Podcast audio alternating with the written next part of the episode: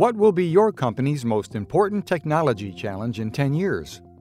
It would be no exaggeration to say that it will be information security. The explanation is simple. As companies move along their digital transformation paths, the importance of securing the data and assets that power the systems and ultimately corporate decision making will also grow. We're here with another Blockcast, the BlockBits Podcast. Cybersecurity will be the challenge of the future of organizations. This does not mean, however, that business leaders have the option to wait until the projections come true. On the contrary, the best way to prepare companies for what is to come is precisely to understand and resolve the difficulties and gaps currently faced by operations in their day to day lives. This topic is already present and influences the results of companies on a daily basis. Those who are following the news have certainly seen a number of cases in which vulnerabilities and breaches have led to huge cases of data leakage or theft.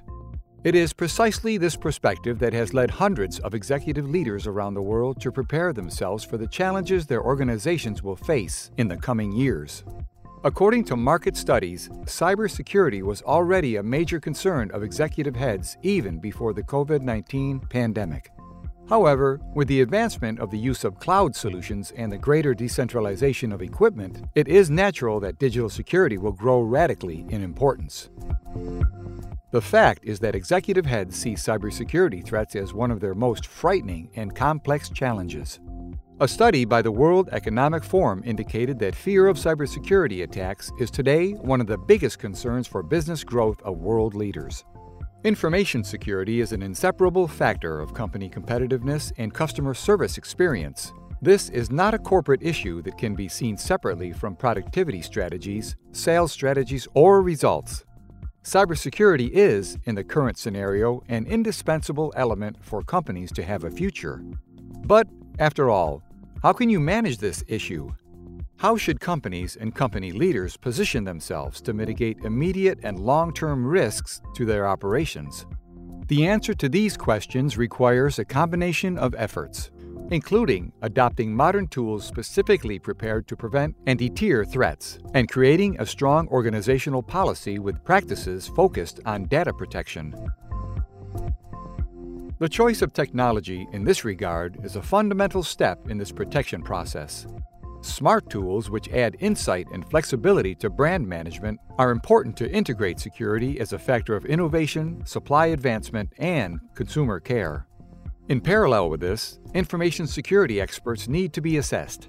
In this regard, we can say that it is important to have specific professionals to monitor this issue and invest in the training of other employees, apparently unrelated to the subject, who can support the protection of the company's data. Evidently, this demand leads us to another challenge for organizations, which is to find the best talent.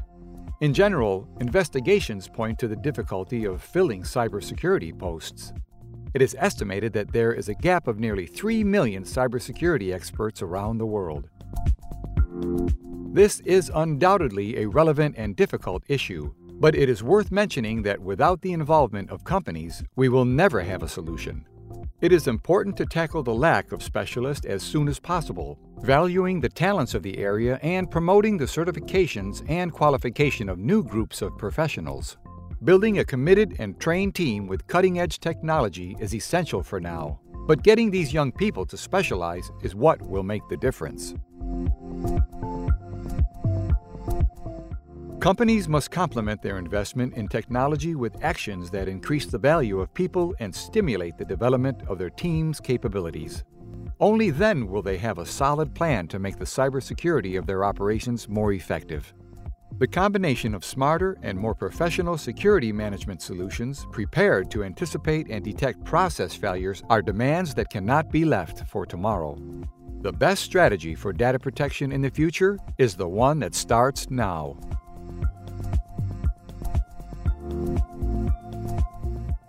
You will find a lot more free content about cybersecurity on our website, www.blockbit.com.